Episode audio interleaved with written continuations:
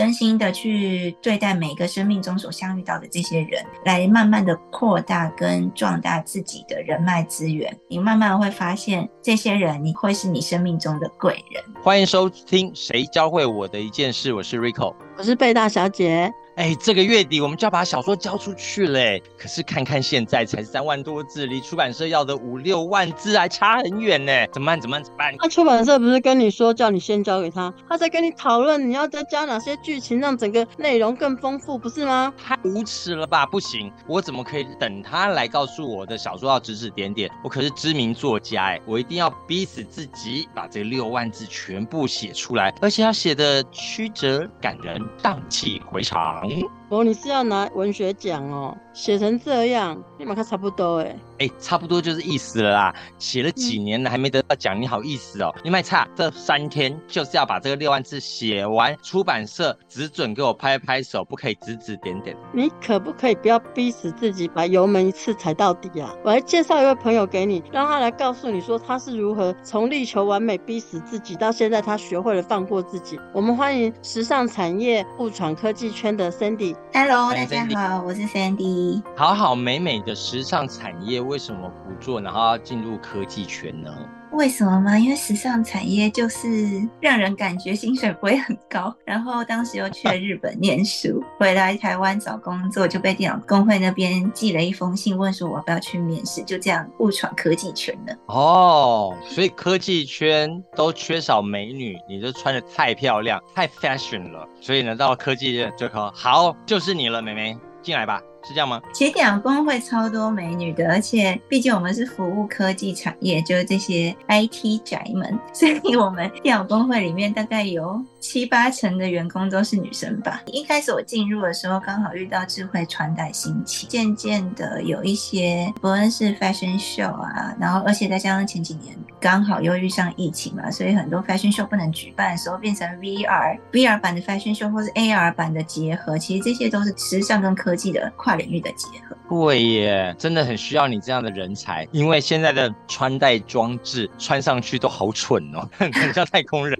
既然我们是来谈。完美到不完美。一开始，二零一三年你进入了电脑工会的时候，你干了什么样的大事？最大的话其实是算接触 Computex 电脑展。电脑展的话，因为它一直以来都是一些呃科技大厂他们在每一年都会参加的一个 B to B 的大展。那当时我们那一组所负责的是在世贸三馆的 Smart Tech 特区。Smart Tech 特区的话，它其实主要算是一个 IoT 应用面导向的，因为呃像当年的智慧穿戴，然后三 D 猎鹰都算比较刚开始初步慢慢兴起的一个产业，厂商数量还不够多的情况下，把它设成一个产品区的话，这样的话，其实在整个展场来讲的话，它能见度够高。所以当时 Smart Tech 特区就是我们每一年电脑峰会这边会去看一下接下来的产业趋势，然后是跟 IoT 物联网相关的产品的有哪一些比较重点的应用面，然后把它从这里面再去分，不论是安全。全啊，智慧穿戴、三 D 猎鹰啊，健康照护等等，这样子来去做区分，然后集合起来变成一个大的特区。一个织品，如果你说长袖、短袖，我还听得懂。你现在又说了 IOT，IOT 又是什么啊？你当时听到这些名词的时候，你会跟我现在一样一脸雾煞煞吗？呃，其实 IOT，因为毕竟现在很多东西都是会联网嘛，所以我当时还真的对 IOT 这个名字好像没有到。这么的陌生，只是一直在想说，到底哪一些东西会需要联网？对，它就是一个物联网概念。那你东西连到网之后，那它应用在哪一些产业面？做了这个特区，在你的职掌上面，需要在这个特区里面扮演什么样的角色？当时因为我们的特区被分配在世贸三馆，那世贸三馆它的一些呃展场位置的先天环境条件跟其他展馆相较起来比较不佳的情况下，我们要如何把这些参观者 buyer 带到这个展区，就会是我们的一个很大的课题。所以啊，一馆二馆都走得很酸了，那个在一个爹不疼娘不爱的停车场上，谁要去啊？对啊，所以当时我们就当然是要找一些像刚刚提到的产业趋势比较具有话题性的一些产业应用面。然后另外我们同时其实，在展场里面，因为为了让各个边角都要有人流关系，所以我们就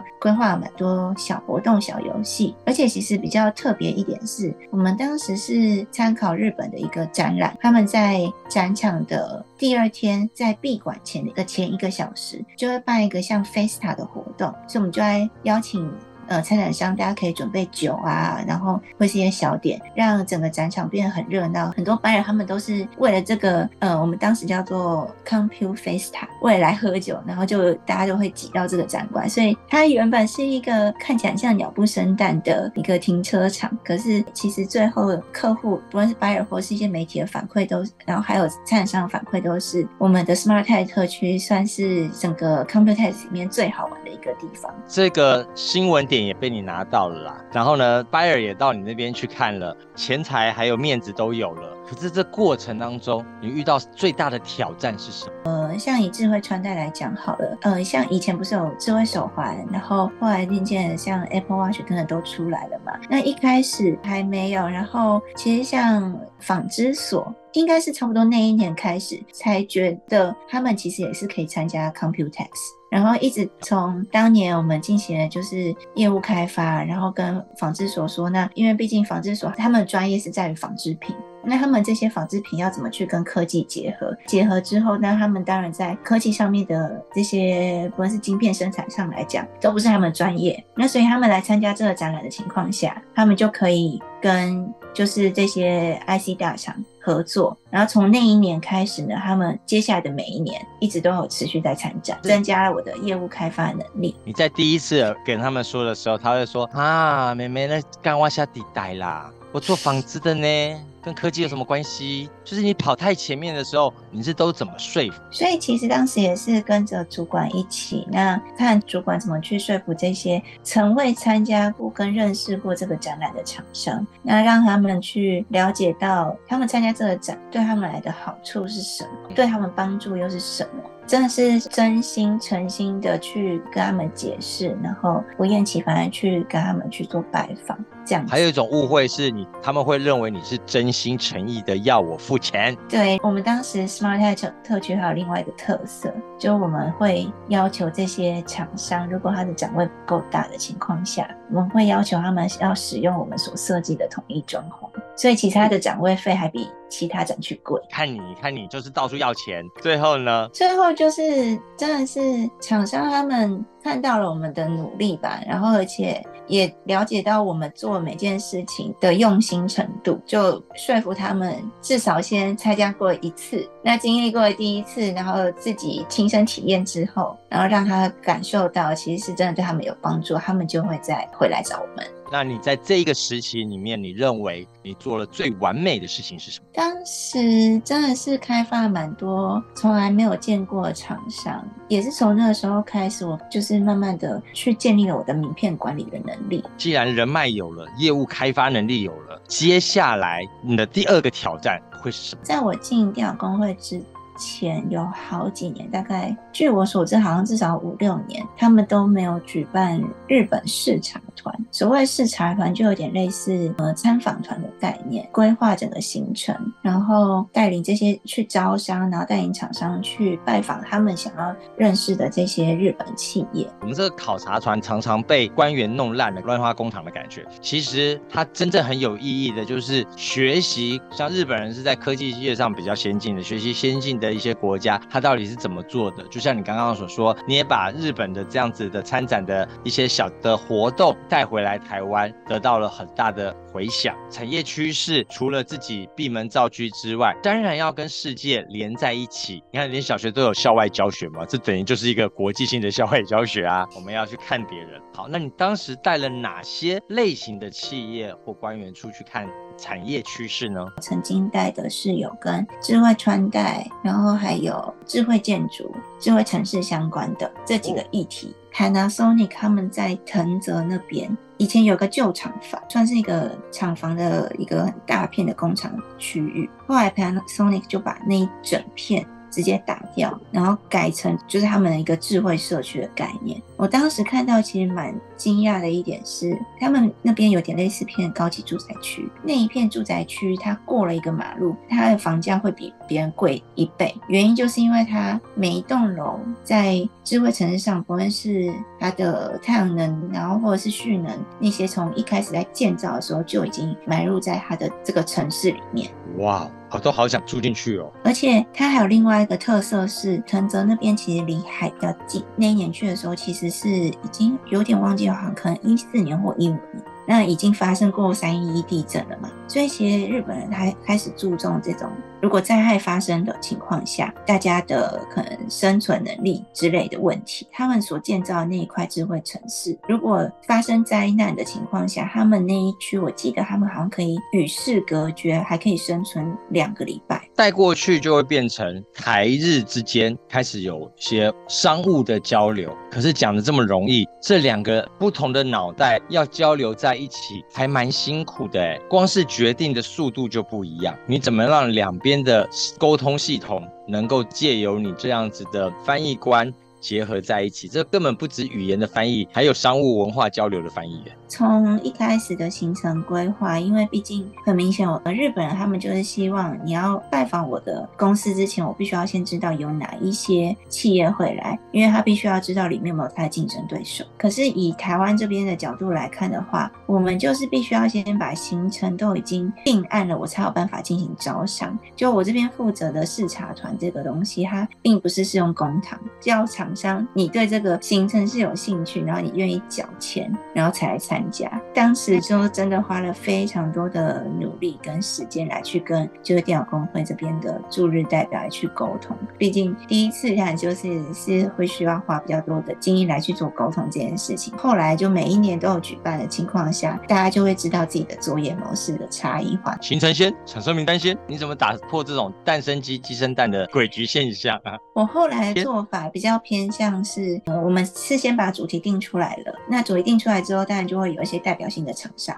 那我先把这些代表性的厂商先列出来之后，然后先告诉我们驻日窗口说，我就是希望能够拜访这些厂商。这些厂商他会先去做评估，那评估之后，可能哪一些他本身就已经是有接触过，然后有链接存在，或者是哪一些本来就是就算我想要拜访也比较不可能，那就直接先拉掉，就会先把一些可能性比较高的厂商先列出来，然后跟追。加一些他没有到那么知名，但是他人是有拜访的用意存在的一些厂商名单进去，然后再慢慢的把。整个行程变得更完整，完整的行程是噩梦的开始。哎，怎么这样说？因为你要把这些企业的大老板们通通带到日本，到了日本就很多的要求喽。我走累了，我要搭小黄，然后呢，我要买的东西还没有买到，就在地上哭了，一直要求到买到为止。有没有这些非行程之外的其他特殊要求？就会有很多各式各样的要求，而且就像就大老板们，他们平常如果去出差的话。他们都可能会很习惯坐计程车啊之类，因为我们团费其实就不能把它拉太高，拉太高的情况下，那大家就会有那个抗胜不想要报名，所以几乎所有的团都是有让这些大老板。到日本真正体验日本人的生活跟文化，每天逼他们就是跟着我们一起搭电车，然后来去做移动。你不会被骂吗？开什么玩笑？我们西装笔挺的，然后呢，全部都是五六十岁的小八呢？没有小八，那小黄呢？没有小黄要坐电点。你以为我是那些三十岁的上班族哦？而且我还是从他们一降落日本的时候，然后要移动到饭店，还要他们拿着行李，然后搭着电车。往饭店移动，你想死哦？我们不是社畜哎，我们是社长哎，小舅长哎。但其实后来蛮好玩一点是，其实这些大老板们他们就会觉得很新奇，因为他们平常没有办法好好的体验。这种生活，这就是在地日本的生活要认命。对，从这些小小的生活开始，让他们去体验。而且，因为毕竟我以前也在日本念过书的关系，所以日本其实有非常多的潜规则，它是没有嗯很明白让别人知道的。从就让他们在体验这些日本人的生活情况下，我也会慢慢的开始教导他们说：你一上电车，你就必须要把手机关静音啊，或者是你后背包就要拿到前面啊，不能背在身上等等。让他们了解到日本其实会在意这些点，那他们就会慢慢知道哦，那如果他们哪一天要来日本玩的时候，就也要特别注意，然后不要丢了台湾人的面子之类的。哎，这很重要。考察产业趋势，其实细节就在这生活当中的潜规则，你有没有体验到、认知到？如果你这样傻乎乎的去犯，谁要给你看趋势？谁要跟你做生意啊？既然有官员过去。官员应该很啰嗦吧？对，最啰嗦的官员是谁？官员就是会常常会需要看他们的心情，就如果他今天觉得心情不好的时候，我们就会比较辛苦一点，然后就是使用女生的优势吧，跟着这些官员们来说啊，因为刚好有一次是遇到父亲节，然后那个官员的女儿一早，反正就跟他说啊，父亲节快乐这样，那那官员当然就会很开心啊，就跟他女儿说啊，那你就把你的账单拿来吧，我来帮你付清。那因为呢，原本那个官员就有点呃，算是比较多自己的想法的人。那我为了让整趟旅程比较顺遂，我就使用了女生优势，就跟那官员说：“啊，那我今天开始也要叫你爸爸。”那吃人家豆腐，因为我有很多账单也得付清。但他并没有帮我付清任何账单。他帮你付清他的啰嗦够了啦哈，对，就让我们整趟旅程变得大家都非常的顺遂。好啦，也算一个可爱的，不能说狗官，可爱的官。好，因为我是一个工作的 switch 被 turn on 的情况下，我就会非常的专注在工作上。曾经有一次很特别的是，日本其实就需要走很多路嘛，然后因为我又很习惯，又会一直穿着高跟鞋这样子走，然后有一天晚上，就大家在吃饭的时候，然后就一直觉觉得奇怪，为什么我的脚趾头好像黏黏的？然后就一直觉得自己是不是踩到什么东西？结果去了厕所之后，才就把鞋子脱下来之后，才发现哦，整个鞋子跟我的丝袜全部都是血。就走到鞋，然后又也完全没有感觉。天哪，已经忘了疼痛，都在 focus 在工作上了。可见这些官啊老板真不好伺候。经过你这样子努力，带着他们，有点像旅行社，而且是专业的旅行社，带他们看了产业趋势之后，有什么？令你感动的地方，跟这些大老板其实很多到现在都还是都还是会维持联系，而且都很像朋友的关系的存在。就像我大概已经快十年前左右办的第一个、第二个的视察团，当时的团员呢，我们大概每年就大概还是一两次的聚会。另外一个。很特别，是因为他们这些大老板们，他们原本可能并不相识，可是因为透过这个团，让他们大家紧密生活一起了七，大概可能快五到七天左右。那后续其实他们之就是各个公司之间也是有一些生意上的往来，我觉得这是令人蛮。带完了这样子一圈的企业老板，你学会到什么事情？因为长期、长时间必须要跟这些企业老板们相处，呃，让我学习到这些应对进退的人与人的沟通能力。这部分我在高中的时候就也有。还蛮强大的训练到，因为我高中是住校的，而且是全女生的学校。当时是跟同辈嘛，同辈，如果你早上吵架，你晚上还是要跟他睡同一间。那可是现在的话，到出社会之后，就变成是要跟这些比你年纪还要长的人。我觉得我比较厉害一点是，就像我现在的老板，他也是觉得我很可怕一点是，这些可可能就是在产业上是非常具有呃权力跟势力的人。然后我却可以跟他们沟通的时候，很像朋友或者是家里长辈的感觉，然后这样去跟他们相处。我现在老板都觉得我怎么？这么厉害，没有人要收你为小三吗？哎，有就好了。现在呢，带团完了以后回来，有很多的事情要等着你做。你也做了第一届、第二届 Innovex 的总统筹，总统筹总不能一个人干吧？你要有团队。好，那你怎么带领团队的？怎么样创下你总统筹的佳绩？因为我一直来都是一个很追求完美的人，呃，再加上从一开始进。电脑工会，然后做一个展区，然后后来又做有点类似带团的那这种活动的计划跟规划还有细致度来讲的话，就慢慢的被训练起来。所以我们那个时候当第一届为了 Computex 要转型，然后呃创办 Innovex 的时候，我是被临危受命，然后在大概剩距离开展三到四个月期间，临危受命变成总统筹。当时接下这个职位的时候，是连官网都还没有成立，然后参展商也才二十几家报名而已，所有的现场的装潢啊，各种规划都是零的状态下接下来的这这个。好可怕！是谁扔给你这烂摊子啊？你长官哦？你主管吗？没有，就是一个同期的同仁。他都已经没有办法接了，他都走了，这种烂摊子你还不走哦？但就是一个完美主义跟责任感的爆发吧。不走，待在那边不能等死吧？所以你一定有一些扭转乾坤、逆转胜的方法。那些是什么？开始去好好思考一个展览到底目前还缺什么？都缺，真的是都缺。而且其实我还蛮感谢我以前念书的时候也，我们那时候也稍微学习了一下城市语言，但我忘记为什么。当时我就是连同整个网站报名流程图全部都直接用纸本画出来，然后交给我们 IT 人把我想要的网站把它做出来。对，然后再加上毕竟以前是念。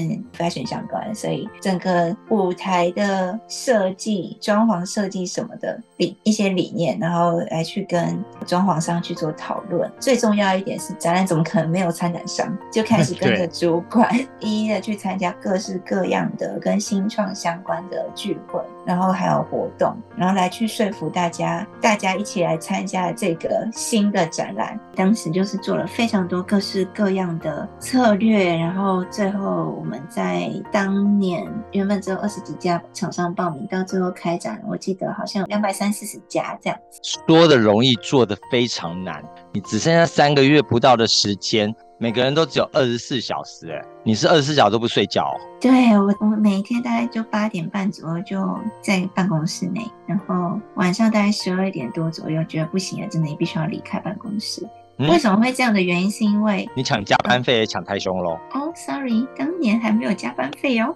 没有加班费，你愿意坐在那边？不是很多人六点就说：“哎，加油娜娜了啊，大家辛苦了，就走了。”因为我为什么那么早进办公室，就是因为我们正常上班时间其实是好应该九点，然后如果九点。我才进去上班情况下，厂商就会以各式各样他们能够找到我的方式，然后来联系我。所以我基本上就大家上班时间九点到可能六点多，都是在处理厂商的电话或是各种联系问题。然后我必须要大家都下班之后，我才有时间来去处理我该做的事情。哦，整理刚刚所说谈的内容啊，或者是进行下一步，因为会议上是电话上是没有下一步的，你唯有做出来之后，才能把这个专案。往前推嘛，对，然后还有那些展场装潢啊、网站架设啊，各种杂事要做。你 不是有伙伴吗？可以分配给伙伴啊，你做一个沟通者，把 message。转传出去，分享出去，阿特伯利也代吉啊，不是吗？对啊，刚也有提到嘛，我以前是一个非常完美主义的，就算我分配下去，然后拿回来东西，就总会觉得好像还缺了那么一角，或者是交代出去之后，可能觉得那还不如拉回来自己做比较快。但你没有时间呢，个人最多最多满线也只能二十小时吧，你还有四小时要睡觉，所以你当时是怎么学会赋能伙伴？不满意又如何？大家重做，凶他，逼他。以前就都拉拉回来就自己做啊，可是最后的结论就是累死自己啊。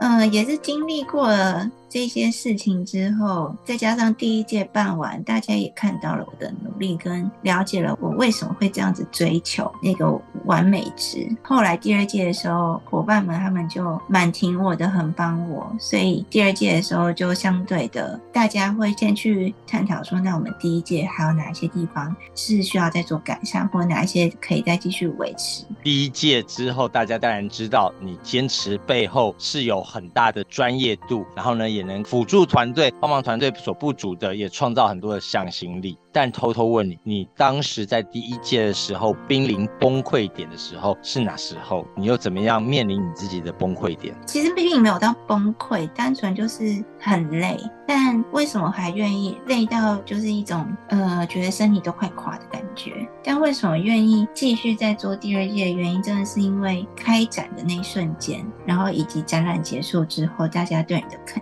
定，你的成就感，真的是赚一个成就感。也就是一场完美的舞台剧，在你这样精彩的演出之后，掌声不断，然后也得获得了很大的肯定。这些回头看你这么多的经验，从二零一三年到了现在二零二三，哇，十年的科技整合行销的经验，回头看看自己这么的努力，创造这么的多的佳绩，当然呢，也快要累死自己的所有的细胞。科技整合行销教会你什么一件事？让我学会了一些看待新产品，然后跟如何去观察产业趋势的一个能力。然后除此之外呢，我觉得更重要的是，因为每一年可以接触到非常多的厂商跟这些人脉资源。那这些人脉资源，你可能当年只是一个很弱的连接，可能跟他见过一次两次，或是一些单纯只是专案上面的接触。那有一些也有很可能是一开始接触的时候，你们不是非常愉快，然后可是因为后面的应对，然后大家也了解互相的难处之后，那渐渐的成为朋友。经历过了好几年，可能中间又没有联系，然后突然某一天你们又再次见面到，然后又回想出当时是什么情况下认识到了对方，渐渐的可以增加双方在接下来合作的信任度，变成一个很强的连接。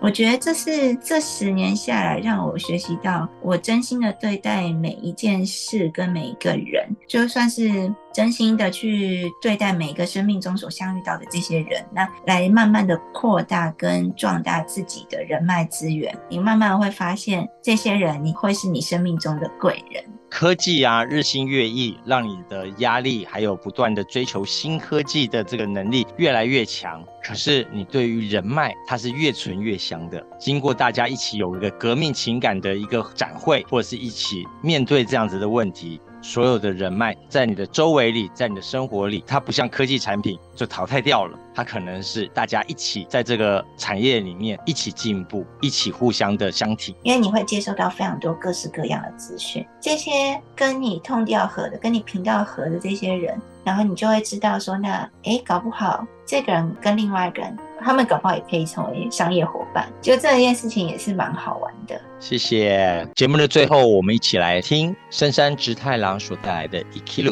我们下次见，拜拜。